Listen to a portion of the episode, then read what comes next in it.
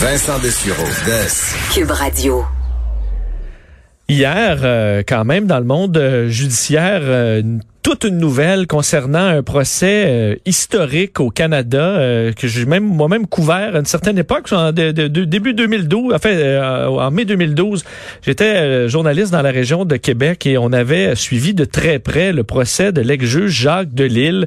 ben voilà que son lui qui est emprisonné depuis près d'une décennie pour le meurtre prémédité de son épouse, ben il aura droit ni plus ni moins à un nouveau procès carrément. C'est une nouvelle importante. On en discute avec euh, la juge à la retraite, Nicole Gibault, qui est en ligne. Bonjour, Nicole.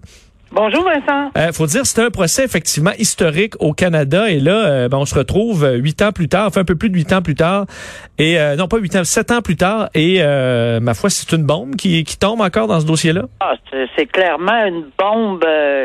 en fait, tout le monde a été pris de court hier avec cette nouvelle-là.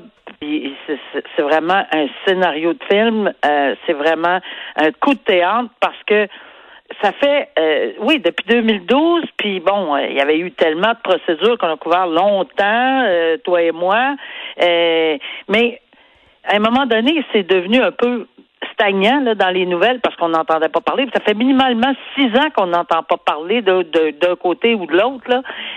sauf qu'on savait qu'il avait demandé une revision. Et c'était le, Monsieur Delille s'est prévalu de, son droit qui existe dans le code criminel, tout citoyen a droit, mais on n'a peut-être pas tous les moyens là, euh, du bord là, pour arriver à ces fins-là. Mais euh, c'est prévu que lorsqu'on allègue une erreur judiciaire, et c'est pas un appel de la Cour d'appel ni de la Cour suprême. Là. Parce que là, il, faut rappeler, il est passé par là, euh, le juge de l'île. Il est allé en appel. Euh, on a, bon, il, a été quand même condamné. À la Cour suprême, on a décidé de ne pas attendre sa cause. Donc, plus le chemin traditionnel des tribunaux, il l'a suivi jusqu'au bout et euh, ça, ça, il était, il était condamné. Là. Donc, c'est quoi cette autre étape sur qui, qui reste pour ces gens C'est un prérequis, toutes les étapes, Vincent, que tu viens de mentionner, c'est un prérequis à l'ouverture de cette demande de révision qui est un recours extraordinaire euh, qui, qui, qui, vient d'une époque euh, antérieure, très très lointaine, mais qui existe encore, qui existe au code criminel, mais qui a été, été utilisé à peu près sept fois depuis, et que lorsqu'on allègue une erreur judiciaire. Et c'est ce qu'il allègue, qu'il y a eu erreur judiciaire.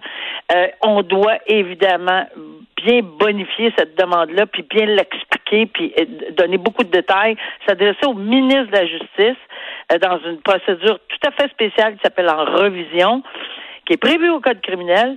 Et là, il y a, il y a, il y a beaucoup d'enquêtes. Euh, on le ministre dirige ça vers des une enquête bien spécialisée. Par la suite, il fait euh, s'assurer que avec un autre euh, bon un autre comité. Puis en bout de ligne, il peut demander et c'est ce qu'il a fait ici, il peut demander à un juge à la retraite. Euh, il a, en fait, il, le fait là, de bien statuer là-dessus, puis s'assurer que tout ce qu'il a regardé ça laisse planer qu'il y aurait euh, peut-être eu une, une euh, erreur judiciaire. Pourquoi? Parce que on pense là, parce que c'est c'est très privé là. Il n'y a pas de il y a pas de rien qui est sorti là, mais c'est assez évident là que c'est sur et tu l'as couvert là, Vincent. Ça va être sur la preuve balistique là. On s'entend. C'est là-dessus là, puis on va qui était central euh, là-dedans, puis qui avait, euh, je peux, peux pas dire un, un, cirque, mais du moins c'était, ça avait été un, un procès spectaculaire où les, les, on avait l'arme et là on montrait un peu de toutes les façons qu'on pouvait tenir l'arme pour arriver à avoir cette, cette, cette trace sur la main. Donc euh, c'est visiblement vers ça où on a eu des, des, des de nouvelles informations, de nouvelles données. Oui, puis pour partir de ça, évidemment, on a essayé de montrer l'impossibilité ou de démontrer, pas en essayé, ils ont réussi parce que quand même la couronne a obtenu un verdict de culpabilité clair, Cour d'appel l'a confirmé, Cour suprême n'a pas voulu l'entendre. Alors, avec la preuve qui était disponible à l'époque, preuve balistique avec des experts, euh, en balistique, mais ces experts-là venaient d'outre-mer, entre autres. Je suis même plus capable de me souvenir comment prononcer son nom, là. Mais c'est un, un expert en balistique qui était venu témoigner, puis avait été pas mal malmené là, à contre-interrogatoire, puis de toutes les façons. Puis on n'a pas retenu cette thèse-là, mais c'est à peu près tout ce qui avait été développé par la défense. alors, maintenant que tout est fini, qu'il a été trouvé coupable, et, qu'il n'a pas témoigné. C'est d'une importance capitale parce qu'il n'a jamais témoigné. Disait et il a dit dans une dans une dans une entrevue avec Radio Canada, il a dit moi là, j'aurais témoigné, ça n'aurait rien changé. J'étais certain que la preuve balistique n'était pas était pas assez solide et soulèverait un doute raisonnable. Ben oui, mais c'est hmm. juge, il est ex-juge de la cour d'appel. Il sait très bien que c'est pas comme ça que ça se passe là. C'est un choix, c'est une stratégie de pas témoigner. Mais on a appris par la suite que peut-être que c'était alimenté également par un membre de sa famille qui disait tu peux pas, euh, vous pouvez pas aller témoigner à l'effet que vous avez aidé grand-maman ou enfin quelqu'un dans la famille ou, ou, que ce soit le fils, le père, le peu importe qui là. Si on voulait pas s'impliquer dans d'autres choses là, ou des accusations à la limite moins graves, on y allait pour l'acquittement total. Ben, il voulait y aller pour l'acquittement total et je pense que ça a été un coup de théâtre autant pour la défense dans la nuit où il devait témoigner le lendemain matin, où, la, défense euh, a appris qu'il témoignait pas, puis tout le monde était un peu stupéfait.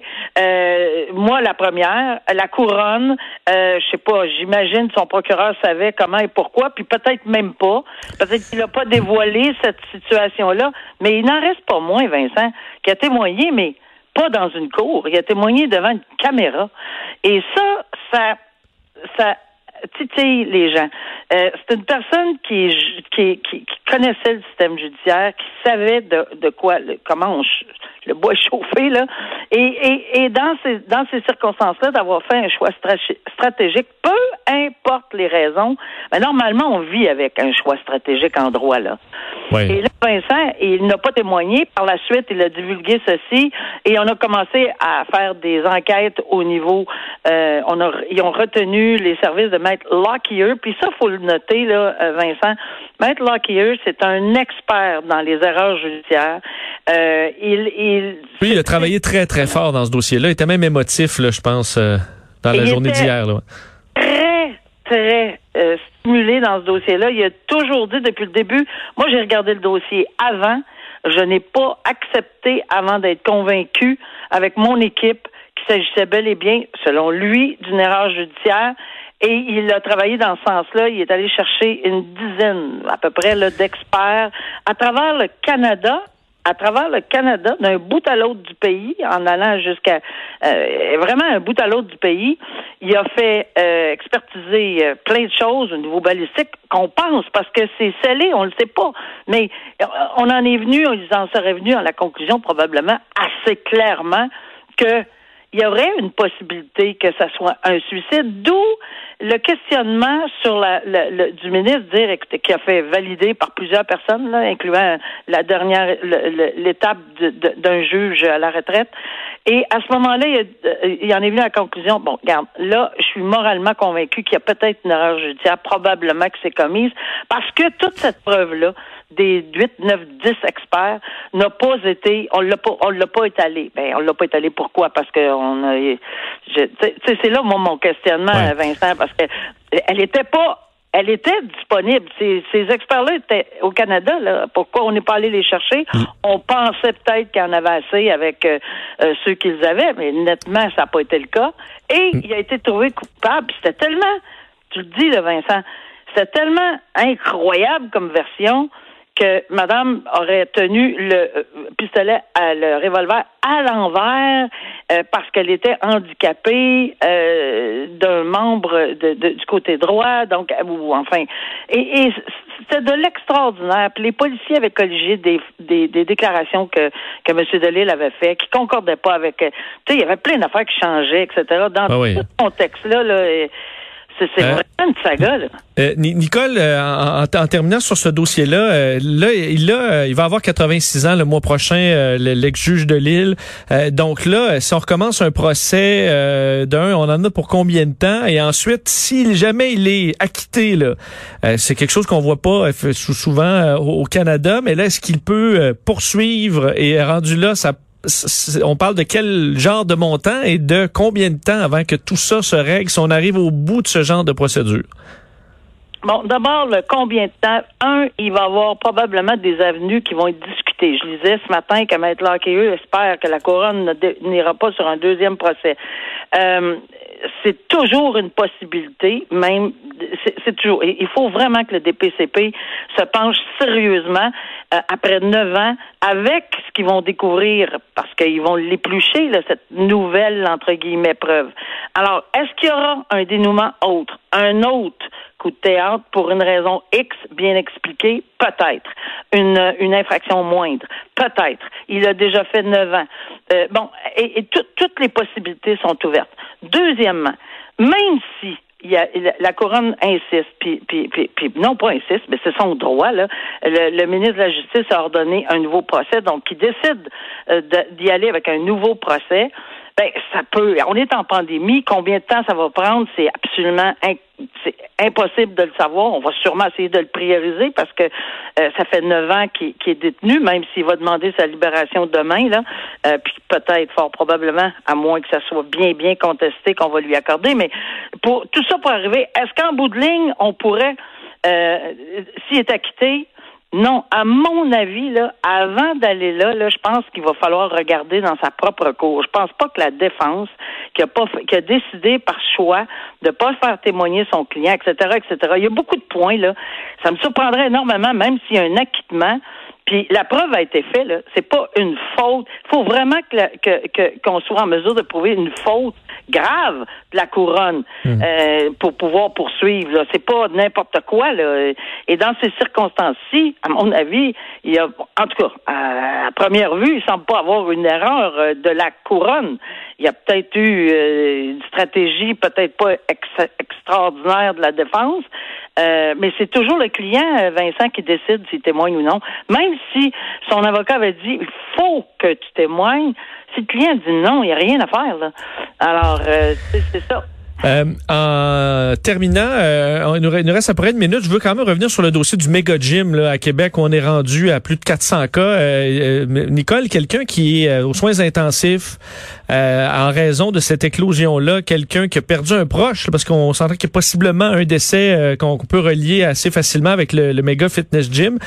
Est-ce que on peut poursuivre dans un dossier comme ça, poursuivre le propriétaire pour négligence? Ben, il y a deux, il y a deux volets là. dans notre droit, il y a toujours deux volets, civil et criminel. Si on commence par le criminel, ben, c'est plus difficile là parce qu'évidemment, euh, on parle de, de, de tout ce qui bon, l'infraction comme telle, négligence criminelle causant la mort, ça prend un écart marqué. C'est tellement pointilleux comme vraiment là, je serais très surprise, à moins que l'enquête euh, toutes les ficelles soient tirées correctement, puis qu'on en arrive clairement à une conclusion là, hors de ben, pour la couronne, mais il va falloir qu'il le prouve hors de tout doute raisonnable devant le tribunal. Je serais, je pense qu'on va avoir un peu de difficulté au niveau criminel. Au niveau civil, c'est un c'est hors de tout doute raisonnable. Au niveau civil, c'est par prépondérance de preuve.